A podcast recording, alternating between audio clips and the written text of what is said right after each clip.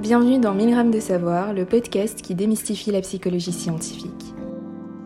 Si 1000 grammes ne rentre pas dans le programme, pourquoi pas une dose de sang le temps d'un instant?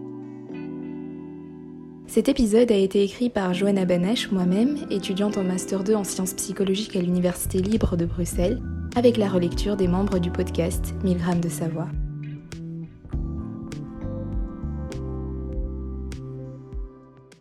Quel est votre hémisphère cérébral dominant? Êtes-vous plutôt cerveau droit créatif ou cerveau gauche analytique? Souhaitez-vous savoir quel hémisphère cérébral vous domine? Voilà bien des titres accrocheurs qui nous amènent vers des quiz proposés par certains magazines de psychologie mainstream. Et ces diagnostics, formulés de manière suffisamment vague mais toujours positive de sorte que l'on en sort flatté avec l'un ou l'autre talent, peuvent assurément attirer. Cependant, l'idée sous-jacente à cette tendance est qu'une personne à cerveau gauche dominant aurait un mode de pensée davantage analytique et logique, alors qu'une personne à hémisphère droit serait davantage créative et intuitive. Cette idée est loin d'être scientifiquement fondée, et pourtant cette croyance populaire est encore bien ancrée dans nos sociétés d'aujourd'hui, à tel point que dans certains pays, des programmes éducatifs se vantent de pouvoir cibler le développement d'un hémisphère donné chez les enfants afin d'améliorer leur développement et leur capacité d'apprentissage. On voit également défiler sous cet angle certains conseils douteux, soi-disant basés sur des données neurocognitives, quant à la manière dont on peut tirer profit de notre hémisphère dominant, comme par exemple des puzzles qui permettraient de travailler la dimension davantage logique de notre hémisphère gauche. S'il est vrai que chacun d'entre nous se démarque par sa personnalité et ses compétences, rien n'indique en revanche que l'on peut lier ses caractéristiques personnelles ou nos propres schémas mentaux, c'est-à-dire la manière dont nous avons tendance à penser, à réfléchir, avec la prédominance d'un hémisphère par rapport à un autre. Une telle conclusion découle en fait d'une mauvaise interprétation, voire d'une extrapolation des données scientifiques dont on dispose, et il s'agit de ce qu'on appelle un neuromythe, c'est-à-dire une croyance erronée sur le fonctionnement de notre cerveau. Dans cet épisode, nous allons donc essayer de démêler le vrai du faux en vous exposant quelques résultats scientifiques actuels sur le sujet de l'asymétrie hémisphérique et la manière dont il convient de les comprendre.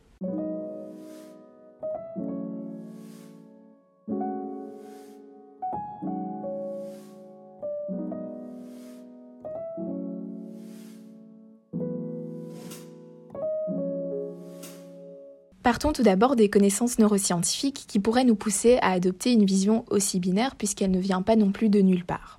Le cerveau est en effet anatomiquement composé de deux hémisphères, et bien que ces deux hémisphères soient physiologiquement symétriques, cette symétrie n'est pas forcément vraie sur le plan fonctionnel. Pour le dire plus simplement, nous avons deux hémisphères qui se ressemblent dans la structure, mais qui ne fonctionnent pas forcément de la même manière, qui ne sont pas recrutés de la même manière. La preuve la plus tangible de cette asymétrie fonctionnelle est la préférence manuelle quasi universelle pour la main droite, c'est-à-dire le fait que pour la majorité d'entre nous, nous avons une préférence motrice pour la main droite. Il faut ensuite citer la célèbre étude de Paul Broca, qui en 1865 a constaté qu'une lésion au niveau d'une zone bien déterminée de l'hémisphère gauche, qui portera d'ailleurs son nom, l'aire de Broca, était associée à un déficit de langage. Et l'article qu'il présenta devant la Société d'anthropologie à Paris se clôturait par la célèbre phrase nous parlons avec l'hémisphère gauche. On sait ainsi aujourd'hui que pour 95% des droitiers et 75% des gauchers, le langage est effectivement davantage pris en charge par l'hémisphère gauche, et dans le reste des cas, la prise en charge est soit bilatérale, c'est-à-dire assurée par les deux hémisphères, soit assurée uniquement par l'hémisphère droit. Au cours du temps, d'autres latéralisations, c'est-à-dire le fait que le traitement cognitif soit principalement associé à un côté de notre cerveau, ont été mises en évidence. Par exemple, notre attention visio-spatiale que nous utilisons quand nous devons repérer un ou une amie dans une foule ou chercher le beurre dans le frigo est identifiée comme reposant sur une spécialisation de l'hémisphère droit. Mais attention, la latéralisation des fonctions cognitives telle qu'elle est mise en évidence dans la littérature scientifique ne signifie pas pour autant que nos hémisphères cérébraux fonctionnent de manière totalement indépendante avec chacun leur style de pensée respectif et il y a au moins deux raisons qui viennent supporter cette thèse.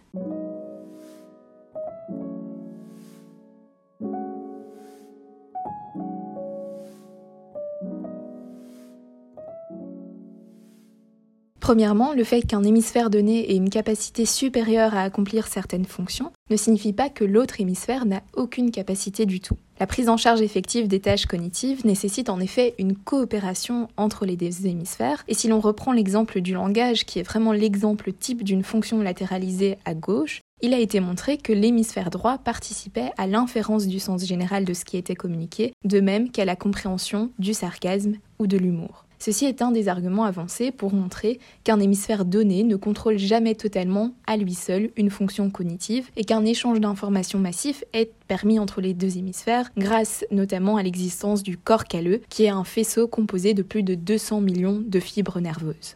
Deuxièmement, des études en neuroimagerie montrent que la latéralisation des fonctions cognitives est une caractéristique locale, c'est-à-dire propre à certains réseaux cérébraux bien précis, et non pas une propriété globale de notre cerveau. Donc, un individu ne pourra jamais être cerveau droit ou cerveau gauche dans son entièreté. Ce sont uniquement des réseaux neuronaux bien localisés qui peuvent être asymétriquement activés. Alors une telle spécialisation de certaines aires cérébrales dans les hémisphères droit ou gauche présente un avantage non négligeable car elle permet notamment le traitement parallèle de processus cognitifs complémentaires dans des situations qui nécessitent de réaliser des tâches simultanées. Par exemple, dans le cadre d'une expérience où des poussins étaient amenés à devoir rapidement chercher des grains dispersés parmi des cailloux tout en devant être vigilants face aux oiseaux qui rôdaient autour, donc en ayant plusieurs choses à faire en même temps, les chercheurs et les chercheuses ont constaté que les poussins qui présentaient une latéralisation de ces fonctions cognitives effectuaient la tâche en moyenne de manière plus efficace que les individus chez qui ces fonctions cognitives n'étaient pas latéralisées et qui recrutaient probablement des régions cérébrales superposables. Neurologiquement parlant, la symétrie peut donc être synonyme de meilleure performance, mais attention de bien accorder à cette asymétrie la bonne signification, qui est celle de la latéralisation de certaines fonctions cognitives, et cela sous-entend plus précisément une activation plus forte de certains réseaux neuronaux bien localisés, et non pas une simple dichotomie générale entre un cerveau droit et un cerveau gauche.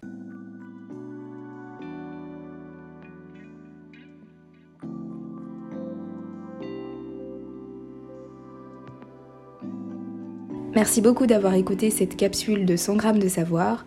Nous nous retrouvons très vite pour de nouveaux épisodes passionnants.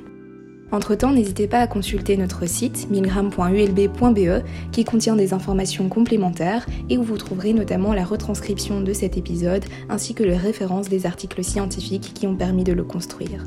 Vous pouvez vous abonner à notre podcast sur Apple Podcasts, Spotify ou SoundCloud et nous suivre sur Facebook, Instagram et Twitter. Si vous aimez ce contenu, n'hésitez pas non plus à nous soutenir en nous laissant des étoiles sur Spotify, Apple Podcasts et Facebook. Votre soutien compte beaucoup. À très vite